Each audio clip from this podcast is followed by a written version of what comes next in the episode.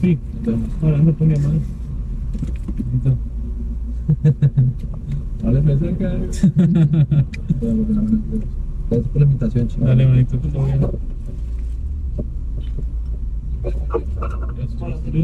Dale.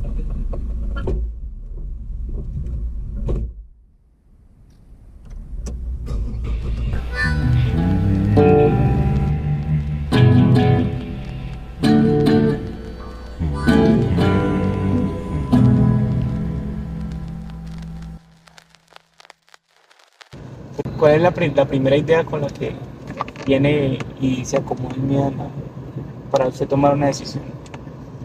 O sea, ¿dónde es como... el miedo? Eh, sí, o sea, yo creo que pues, uno debe, pues, a mi parecer, o sea, si usted tiene miedo de algo es porque pues, normalmente viene con asociada a una preocupación, que es normalmente algo que no ha sucedido, pero, pero también tiene herencia de otros eventos en los que han pasado y usted ya queda, Ah, sí, tipo ya queda un registro como- previo. Exactamente, o sea, la mente va, y- va y consulta su, su memoria y ahí encuentra un recuerdo donde dice que la vez que intentó hacerlo libremente, sucedió eso. Entonces, es muy posible, la probabilidad es que vuelva y se repita. Entonces, basado en hechos, pues. exacto, yo no o sea, las preocupaciones son basadas en hechos y en experiencias de otros, ¿no?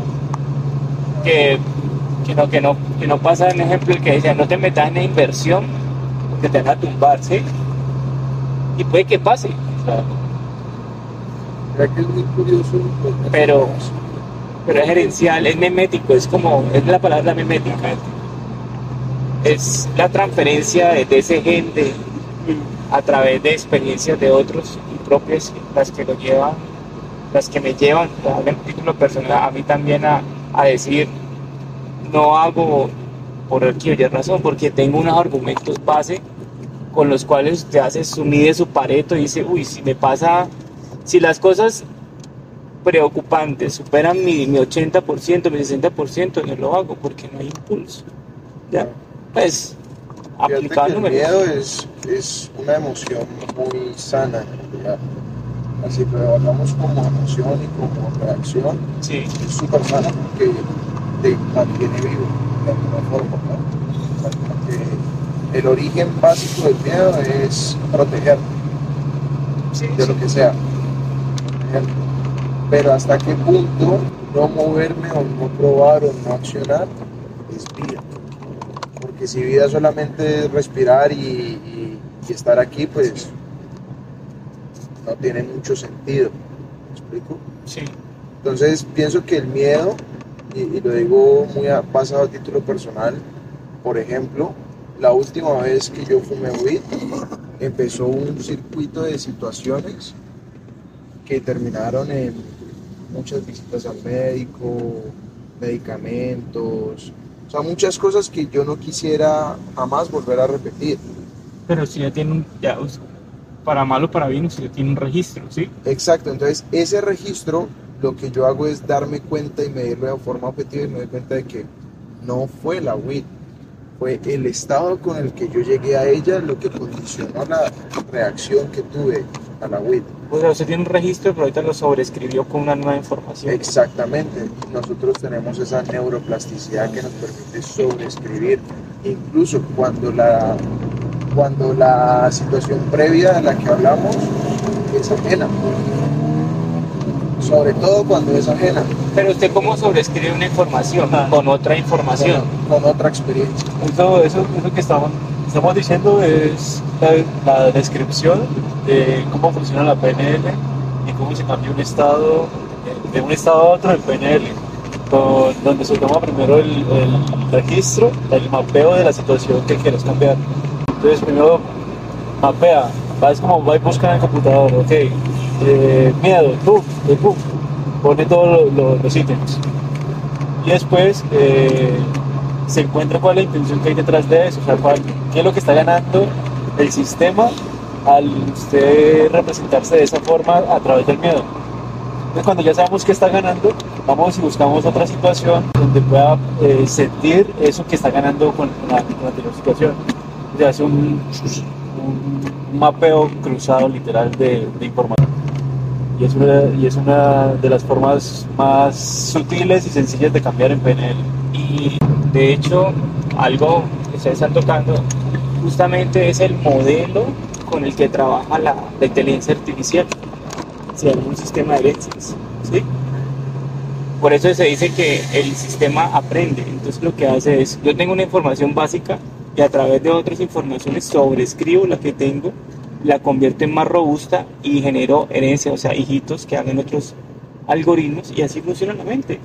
Prácticamente la inteligencia artificial, por eso se llama inteligencia artificial, tiene un sistema que está diseñado para aprender. Y, esa, y nosotros también estamos en constante aprendizaje. Creo que cada vez que pestañeamos guardamos una información, ¿sí? Entonces, si, si, va, si va un ejemplo, si yo te escucho, Sebas, tú dices, eh, eh, has dicho constantemente la palabra eh, miedo, sanación y wit, ¿sí? Yo te pregunto, yo te pregunto, ¿qué hubiese pasado si, la, la WIT no estuviera ahí para, para haber intermediado en tu proceso de sanación el- o el proceso que estás? ¿Qué hubiera pasado? Mm, No sé, en realidad el, eso hubiera es muy incierto. Pero ¿cuál era tu pie? Si estás hoy aquí ya en, en- en tres escalones más arriba, si te hubieras seguido llevando por el otro tratamiento, por la otra opción, ¿tú crees que hubieras encontrado la solución igual? ¿O la solución no, no tenía nada que ver con medicamentos y nada, sino con lo que tú defines como Exacto, o sea, de la hecho, raíz del miedo? De hecho, mi tratamiento era la abstención de todo tipo de impulsos y es curioso como el sistema de salud a una persona con trastorno de ansiedad la lleva a limitar los impulsos porque entiende que la amígdala está como alterada y lo que la dispara son impulsos. Son conversaciones incómodas, trabajo, estrés, todo ese tipo de cosas. Y entonces yo duré más o menos tres meses absteniéndome de impulsos, consumiendo una dieta vegeta- vegana. eh, de hecho estuve casi un mes en Cartagena eh, metido en el spa de susurros. Este, bueno, o sea, como que me limité de todo el mundo. Y ahí fue donde yo entendí, y de hecho fue en un momento bien, bien crucial de mi vida, donde yo me dije a mí mismo, si esto es vida, yo no quiero vivir así. Porque para mí, y pienso que eso es lo que determina cualquier tipo de resultado, es cuál es la historia que yo elijo creer de mí, Sí, qué es lo que yo elijo contarme de mí. Y lo que yo elegí contarme de mí es que yo era capaz, que yo era capaz de superar ese tipo de condición.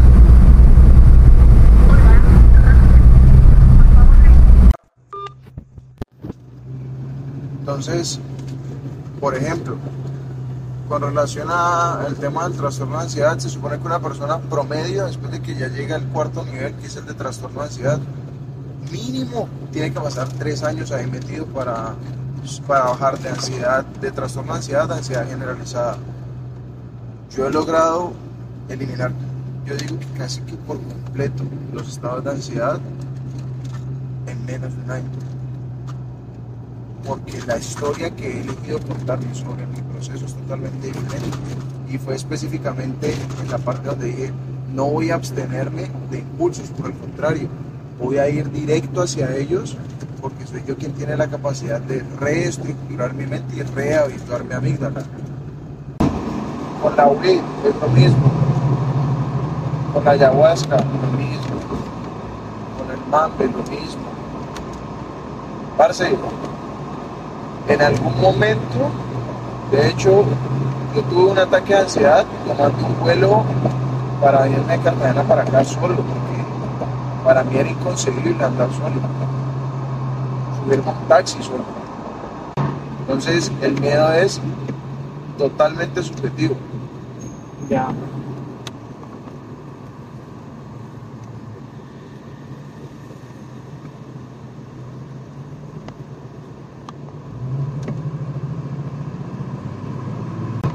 ¿A vos te daría miedo montarte en un taxi solo? Hoy no, hoy no. ¿Por qué no? Pues es una situación muy normal para, pues para mí, ¿no? Porque es normal. Porque para mí no ejerce ningún peligro montar un taxi hoy. ¿no? ¿Cómo sabes que no hay peligro ahí? Es porque eso es lo que yo creo, ¿Y cómo llegaste a creerlo? que nunca me ha pasado en Pero la primera vez que me monté un taxi, claro, tuve decía, a pesar de que, y es más, no- ni siquiera porque yo tuviera ese pensamiento, sino porque me lo transmitieron, ¿no? Mucho cuidado cuando ustedes monten un taxi, están robando mucho, ¿sí? No reciban nada a nadie, hágase en la parte de entrada, ¿sí? Que son como adver- advertencias que, que, que te transmiten y que no son malas, pero Sí, al final todo el tiempo, todo, todo el mundo tiene la intención de cuidarte, ¿no? exactamente, todos en el amor. Entonces, ¿Alguna vez te han robado, Juli? sí, varias veces. ¿En dónde? En un bus, en, en una cancha de fútbol, en descalzo. Por ejemplo, en una cancha de fútbol, ¿cómo fue? No, iba pasando por la cancha y tenía los zapatos puestos, llegó un ladrón, un cuchillo y me lo puse, me dijo, pame los zapatos. ¿Y en, cuál cancha fue? Eso para López, donde vivía antes, aquí López. Pero eso no significa que no volví a jugar fútbol, pero las primeras dos semanas estaba como, como timbrado, ¿no? Claro. Pero luego, como usted dice, desbloqueaba el miedo, pues nada. o sea, Desbloqueaba el miedo, no pasa nada ya. ¿Y ahora qué haces cuando eso deja de pasar? ¿Qué pasa? ¿El miedo? Ajá.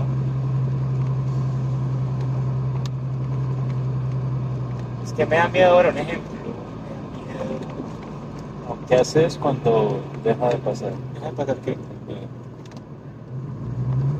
nada, bien, feliz. Como que check. Sí, es como.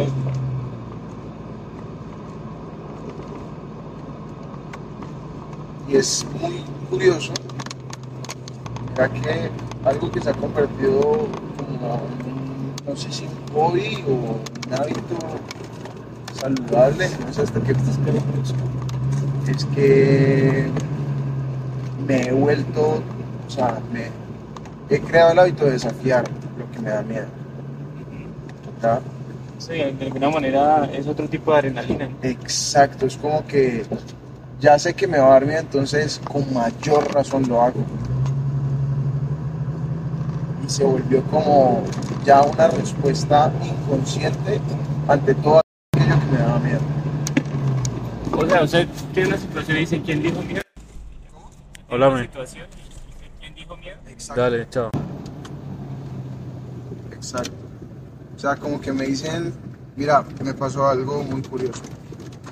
Eh, cuando yo tenía 15 años, a mí me llevaban a navegar, a hacer windsurf en el lago. Papá de un amigo tenía una empresa de, de ga- de- de gas Ajá. y en ese tiempo no era kitesurf, sino solamente windsurf. O sea, lo que es la tabla y la vela pegada a la tabla.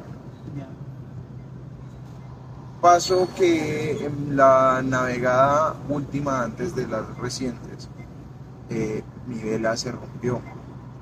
Y se rompió en un momento en que yo no tenía que meterme al agua. Porque a las 5 de la tarde, entre 4 y 5 de la tarde, hay algo a lo que le llaman ellos el brujo, que es cuando baja toda la neblina de la montaña y eso trae mucho viento, muy fuerte, ¿Dónde fue eso? en el lago Calima. ¿Hace cuánto? tendría yo 15 años, estoy hablando que eso hace raro. 13 años.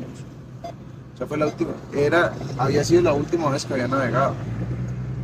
El caso es que mi vela se rompe por la mitad, se raja y yo estoy completamente solo en medio del lago y con la gran ventaja que me metí sin equipo, es decir, no tenía flotador, no, no tenía chaleco. Pues parce, eh, yo me, obviamente me desesperé porque una vela rota es peso muerto en el agua, no, no sirve. Y la tabla y el equipo, eso es pesado. Entonces yo intenté nadar con la tabla para arrastrar la, la vela, yo estaba en la mitad del lago La vela que está allá. y la, el lago tenía corriente, entonces y con ese viento no había nada que yo pudiera hacer, más allá que soltar el equipo e irme nadando hasta el borde. ¿ya? Y eso también era otro riesgo, porque si yo me cansaba o me encalambraba, pues iba a estar en la mitad del lago y fin. Y dije que el lago tiene algas, ¿no? Ajá, y todas las historias, ya te podrás imaginar todas las historias que llegaron a mi mente en ese momento, que nadadores profesionales habían ahogado en el lago, ¿entendés? El caso es que yo llegué a la orilla, súper asustado, estaba, al rato llegó Nayem, eh, me vio, estaba preocupado por mí, que yo dónde estaba, le conté la historia, entonces fue el regaño, la- el susto y fue la... O sea, en ese momento Nayem me dijo, no te voy a volver a traer al lago. Y fue la decepción porque me encantaba, era algo que yo disfrutaba muchísimo. Pasaron 13 años hasta que yo volví al lago. ¿Pero fue 13 años por, por miedo o porque por- nunca por el evento? miedo, porque no buscaba las opciones. La respuesta es miedo. O sea, del miedo surgen un montón de justificaciones este, como conscientes, donde yo pues decía, no, no tenía tiempo, no tenía plata, le daba prioridad a otras cosas. En el fondo era el miedo a volver a sentir otra vez eso que sentí en ese instante, ese engrama que se creó. Y pues, parce, este año, dentro de mi proceso de abordar todo aquello que me daba miedo, fui a navegar al lago. Y curiosamente, también derivé y quedé en la mitad del lago. Vez tenía el equipo. Ah, Pero esta vez tenía el chaleco. tenía el chaleco, sí, y todo, pero fue como otra vez, marica, otra vez en la mitad del lago, derivado, y no hay nadie que pueda venir a recogerme. Parce, fue súper bonito, que fueron 30 segundos de pánico, de recordar el momento anterior, y fue el resto de conciencia de recordar mi poder, tomar una respiración profunda, quedarme sobre la tabla y disfrutar el atardecer y la vista del lago. Pero era- fue a la misma hora, ¿no? Fue a la misma hora. Fue una situación muy similar. Muy, muy similar. Y te puedo decir, en este momento puedo entrar al lago súper Me lo y me nado. encanta. Se lo nada. Y lo pasa de lado a lado por debajo del agua. Pues no debajo del agua, pero no le tengo, yo considero que nado muy bien y no le tengo miedo al agua.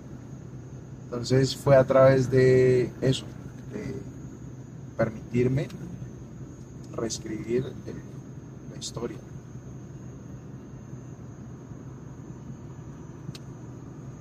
Pero pues, digo, son, digamos, parte de tu proceso de, de, sana- de sanación, ¿no?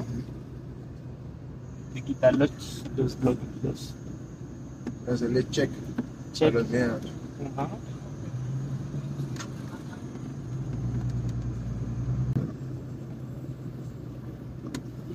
Mira cómo cambió. Sí, ya.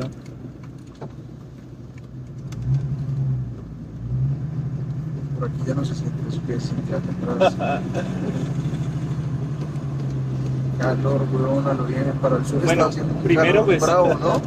Nos acompaña menos ruido, entonces podemos bajar los, Ah, sí, los claro. vidrios. Eso. Tranquilo. No, pero este carro es muy caluroso, acá abajo en los pies está... Ah, eso es un motor de 4500, eso tiene que generar. No, y esa luz ahí que parece Uf. unos pollos en- Sí. Para una empanada aquí.